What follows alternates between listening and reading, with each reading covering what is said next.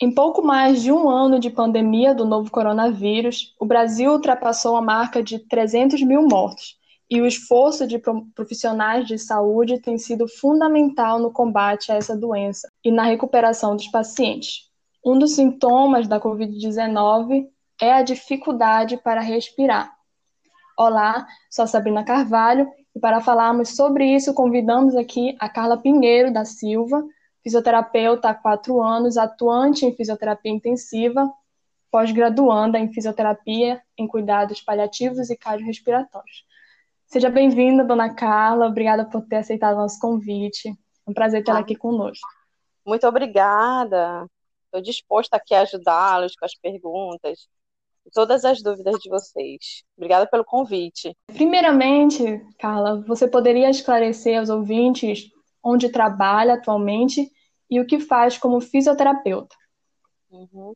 Atualmente eu estou trabalhando no nosso hospital de campanha aqui em Belém do Pará, né? no uhum. hangar, que é um centro de convenções que foi construído este hospital. Estou trabalhando também na UTI Centenário 2 do Hospital da Santa Casa de Misericórdia e no Hospital Santa Maria de Belém, em Ananindeua. Uhum. E eu atualmente atuo todos os três lugares em UTIs. Eu tenho duas escalas no hangar, né, que precisam mais da nossa atuação, é, na Santa Casa à noite e no Santa Maria outro dia diurno. Então, praticamente, eu faço 48 horas direto de plantões, com apenas uma uhum. folga. Né? Então, Sim. eu atuo nessa área da terapia intensiva, né, que eu fiz pós-graduação. Atualmente, uhum. os, as UTIs são compostas geralmente de 10 pacientes, onde a equipe é composta de dois enfermeiros, cinco técnicos de enfermagem, um médico e um fisioterapeuta. Tá? Sim, sim. Então, Toda uma equipe. Né? É uma equipe. Eu fico responsável pela parte ventilatória, motora, esses cuidados com os pacientes, né? A leitura dos exames. Então, conforme os exames e a clínica do paciente, eu posso é, redistribuir essa mecânica ventilatória dele. Né? E avalio Sim. também a parte respiratória, se eles têm conforto, se eles estão em conforto, se eles estão bem acoplados, se eles estão sincrônicos, é, revejo todos os dias é, as gasometrias, os exames de imagens também, para ver se teve uma melhora ou uma piora do paciente, quais das condutas que nós podemos tomar. É, esses pacientes infectados e os com sequelas ainda, todos eles, os dois, são têm esse auxílio do fisioterapeuta ou somente o infectado? Não, todos os dois têm auxílio do, do fisioterapeuta. Nós temos uhum. pacientes que ficam muitos dias entubados em ventilação, em ventilação mecânica, então eles saem com muito fraqueza muscular, né, uma perda de, de massa muscular. Eles têm que praticamente que reaprender, às vezes eles não têm, muitos não perderam um pouco do equilíbrio, é, não uhum. conseguem falar no primeiro momento, às vezes ainda há um resquício de sedação, ainda não acordaram completamente, não tem um nível de consciência ainda muito bom, de orientação de tempo e espaço.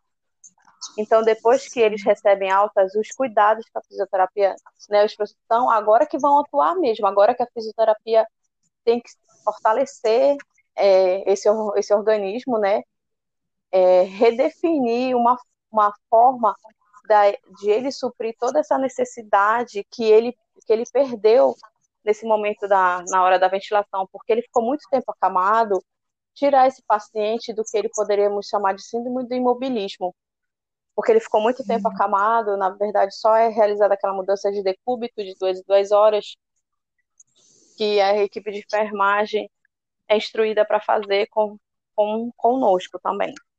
Né?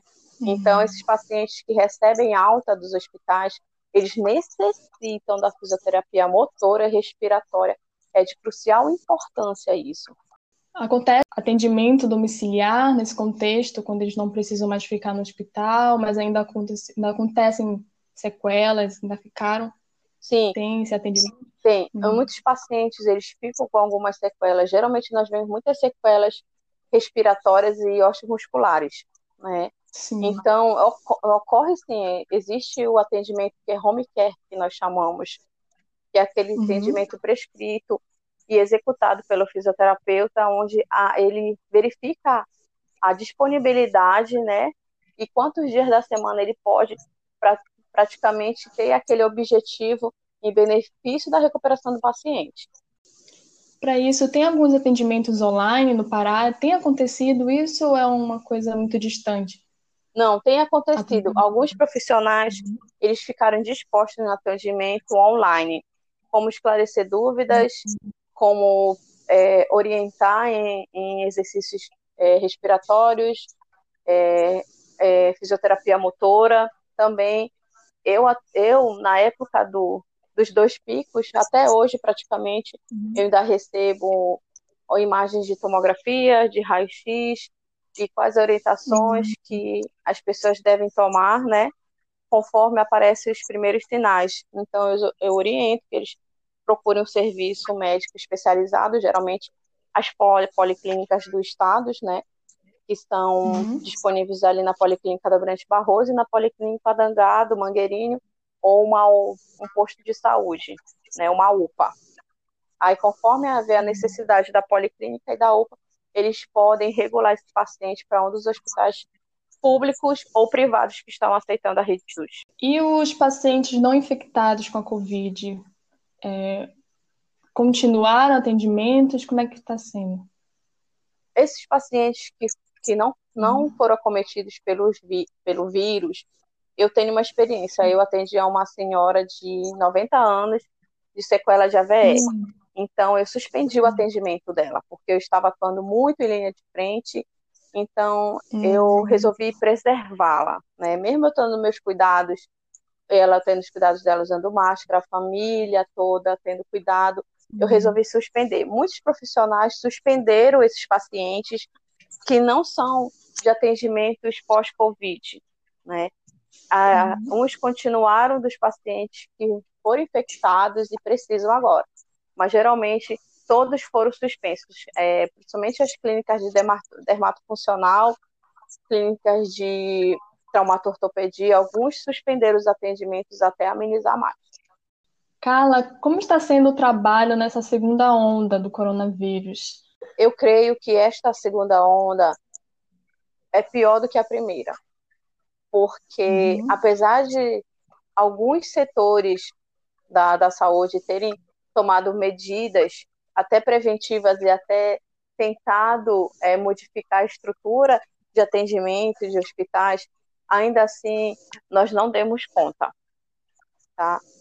É, eu tiro, por uhum. exemplo, o Hospital de Campanha do Hangar é muito grande. Hoje, atualmente, nós estamos atuando com 13 UTIs, cada uma com 10 leitos, e uma enfermaria uhum. com capacidade para mais de 200 pacientes. Quando eu comecei, há três meses atrás, no hangar, é, nós tínhamos apenas cinco UTIs. Hoje nós temos 13. E a enfermaria com mais de 200 pacientes. Então, isso nós vemos que as pessoas não tomaram cuidados. Eu acho que houve uma abertura, sim, houve um descuidado, mesmo uhum. algumas pessoas tomando consciência, mas outras não, ainda continua a aglomeração, tem o uso de máscara, ônibus lotados, enfim, vários fatores que contribuíram para a disseminação contínua desse vírus. Agora sim, Carla, quais seriam assim os sintomas para aqueles que se esqueceram, para aqueles que estão nervosos procurando no Google, se sentiu uma dor de cabeça, preciso me internar, qual é a necessidade de internação? A necessidade de internação é quando você já entra numa fase que você não consegue já mais respirar sozinho. São de uhum. moderado a grave, um desconforto respiratório de moderado a intenso leva a uma internação. Os sintomas leves você pode ficar em casa até o momento que você sentir que você já não consegue mais puxar o ar, que você está com uma angústia respiratória, então, você deve procurar um atendimento médico para maior avaliação, um exame de imagem que ele pode requerer para ver o nível de comprometimento do teu pulmão. Porque, às vezes, nós vemos pacientes que chegam no, no hangar com um comprometimento de pulmão acima de 70%. Você vê Nossa. o paciente hoje, ele está respirando normal. A saturação pode até ter diminuído um pouco, vamos dizer, o normal de 98 a 100%, ele está com 92, 91, mas ele está conversando, hum. está calmo. Mas dois dias depois, esse resultado desse pulmão com comprometimento maior que 70% vai mostrar realmente para ti. Aí o paciente começa a gravar. Por isso que hoje em dia nós não estamos mais postergando a intubação do paciente para dar esse suporte melhor, para que ele saia mais rápido, ou seja, como, como é que se diz? Vamos dar um repouso para esse pulmão, uhum. para poder a, medicação atuar, para poder esse pulmão poder se recuperar, para a gente poder estubar esse paciente. Não voltar mais, né? Isso. Não voltar mais. Quando você demora muito uhum. na postergar, por isso que nós fazemos um uhum. teste, que é o teste da ventilação mecânica não invasiva, que se chama VNI. Quando nós colocamos o paciente VNI, nós esperamos de 30 minutos a uma hora e ver se esse paciente responde. O que é ele responder? Ele manter o nível de saturação alta, é, confortável, e quando nós tiramos a máscara, ele, ele fica tolerando uma oxigenação com máscara bolsa reservatória ou até com catéter nasal, sem a saturação despencar. Se não acontecer isso e ele continuar cansado, fadigando a musculatura respiratória, utilizando a musculatura acessória e o nível de saturação diminuir, aí nós vamos ter que entubar o paciente. Porque ele vai entrar em falência, ele vai desaturar e vai parar. Muitas pessoas sentem falta de ar devido à ansiedade. Nesse contexto pandêmico, isso é potencializado, né? Sim. Quais os exercícios você poderia indicar para ajudar essas pessoas com ansiedade nesse momento? Ultimamente, nós temos visto muito profissionais da área da psicologia atendendo é, online, né, atendendo via telefone. Isso é muito importante porque tem muitos pacientes que eles estão com sintomas leves, mas isso pode ser até exacerbado pelo nível de estresse e de ansiedade deles. Então, o que eu posso recomendar é uma atividade em casa, é uma música terapia, é, dançando em casa, fazendo exercícios respiratórios, boa leitura, assistir aquilo que ele gosta. São práticas que o cérebro precisa, né? que exista um conforto, que exista uma saúde mental realmente nesse momento, nós temos que ficar mais dentro de casa. É, muitas pessoas têm se incomodado com isso, mas nós temos que observar o contexto mundial. Você está tendo de casa protegida enquanto outras pessoas estão lutando pela vida lá fora. Então seria muito bom que essas pessoas procurem algo para fazer um curso online. Tem muitas plataformas que expuseram os, os projetos, os cursos, tudo grátis para as pessoas fazerem, né? Então eu, eu uhum. oriento assim, que as pessoas façam um exercício leve em casa, né? Pode ser prescrito por um fisioterapeuta, um educador físico, e que procurem ter uma saúde mental, como ler é, um, um estímulo visual de, de filmes, de séries, seria muito bom. Essa situação tensa que nós estamos vivendo é, eu não consigo imaginar, e aí eu queria fazer uma pergunta uhum. para você, como os especialistas, o pessoal que está de frente nisso, né, no combate, os, os médicos em geral, é, o que de mais, assim, uma história, um momento, uma pessoa que mais abalou você nos, nos locais de trabalho pelo qual você passou? Assim? Uhum, Queria contar um pouco? É uma pergunta bastante difícil, sabe? É, uhum. Porque cada pessoa que está ali internada, que necessita da nossa assistência, ela é importante para cada um da família dela, né? Então, eu sempre vejo uma, aquele nosso atendimento humanizado, que essa pessoa, como dizem, é um amor de alguém. Da mesma Sim. forma como você queria que tratassem o teu amor, então é muito triste uhum. quando a gente perde uma pessoa que chega consciente, fala com a gente e diz que quer, quer acordar com a gente ali perto.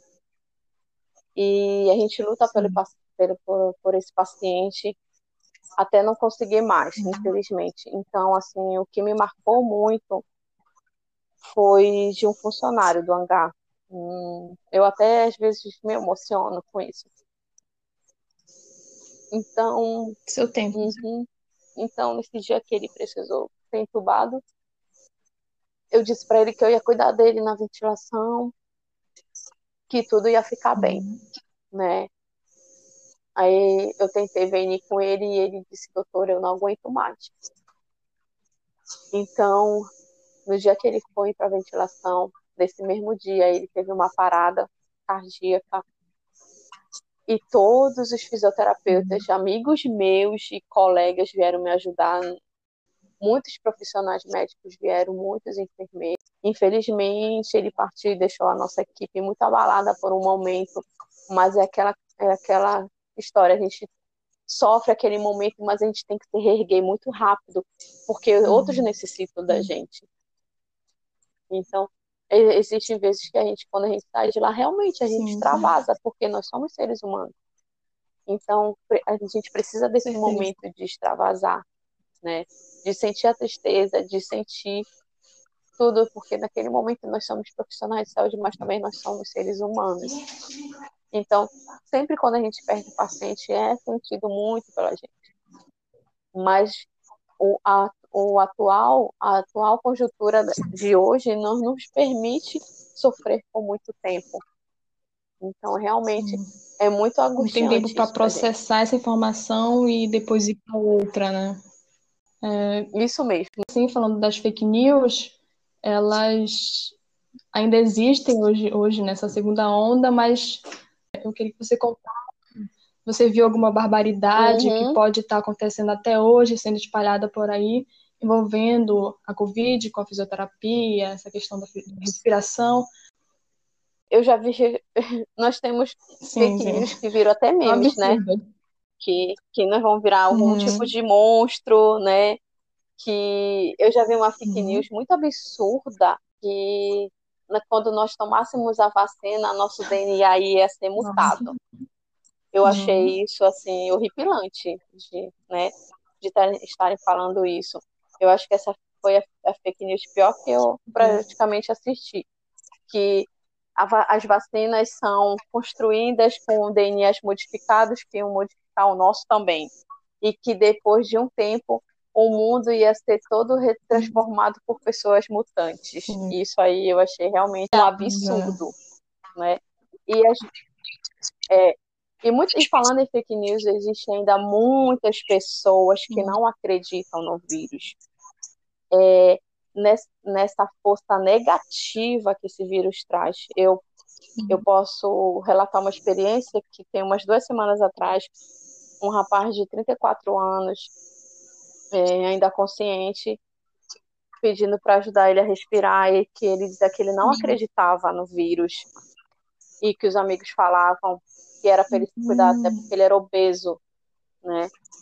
E infelizmente esse, esse rapaz foi entubado, ele está muito grave. Ele pedia, ele pedia perdão por ele não ter acreditado nisso, porque ele achava Deus, que a mídia estava exagerando. Fake news e dos, dos que levam as fake news também sério, né? Isso, isso mesmo. O objetivo de tudo isso, de conversar com você, Carla, trazer uma especialista, é de alertar a população de que de acreditar que ainda não vencemos o Covid-19, né, que ainda estamos no meio dessa pandemia, não para assustar, mas criar uma sensibilidade uhum e um senso de responsabilidade com a vida, tanto própria do, e quanto das outras pessoas, né? Eu queria passar aqui agora para vocês que estão nos ouvindo orientações gerais que nós já ouvimos por todos esses meses e mas que não que vale a pena frisar e repetir, né? Então, para terminarmos, essas são as orientações. Lave as mãos com frequência com água e sabão ou então higienize com álcool em gel 70%. Ao tossir ou espirrar, cubra o nariz e boca com lenço ou com o braço, e não com as mãos. Se estiver doente, evite contato físico com outras pessoas e fique em casa até melhorar. Evite tocar nos olhos, nariz e boca com as mãos não lavadas. Ao tocar, lave sempre as mãos, como já indicado. Não compartilhe objetos de uso pessoal, como talheres, toalhas, pratos e copos. Aqui eu também incluo celulares e etc. Evite aglomerações e mantenha os ambientes ventilados. Foi um grande prazer ter essa entrevista com você, Carla, ouvir essas histórias e um pouco de como está sendo hoje, agora, nesse momento. É, grata novamente pelo seu tempo, entusiasmo, disponibilidade. Espero que você continue saudável e eu também soube, né, pelo seu Instagram, que você já está vacinada. Sim, é, foi, foi uma felicidade muito grande uhum. para minha família, né? Eu estou atuando já tem uhum. um ano em linha de frente e sempre pedindo proteção, né? Porque era o que a gente precisava, porque nós fomos Sim. praticamente de peito aberto, sem vacina, sem experiência contra esses uhum. vírus, né? No início e assim pedindo para não né? adoecer. Né? Então eu quero dizer é, uhum. Eu quero dizer uhum. para as pessoas que ouvem isto agora que elas se cuidem, que cuidem dos seus, não aglomerem, usem máscara, higiene as mãos, né? É preciso. Os hospitais estão lotados, mostram isso todos os dias. Nós, nós não temos tantos recursos. É, os profissionais de saúde, nós estamos cansados nós estamos, nós temos que descansar, mas nós não desistimos da luta e não desistimos de vocês ainda. Eu quero agradecer a todos, quero agradecer a Sabina pela entrevista, pelo convite. Então é assim que a gente termina. Até o próximo episódio com mais assuntos do seu interesse. Obrigada.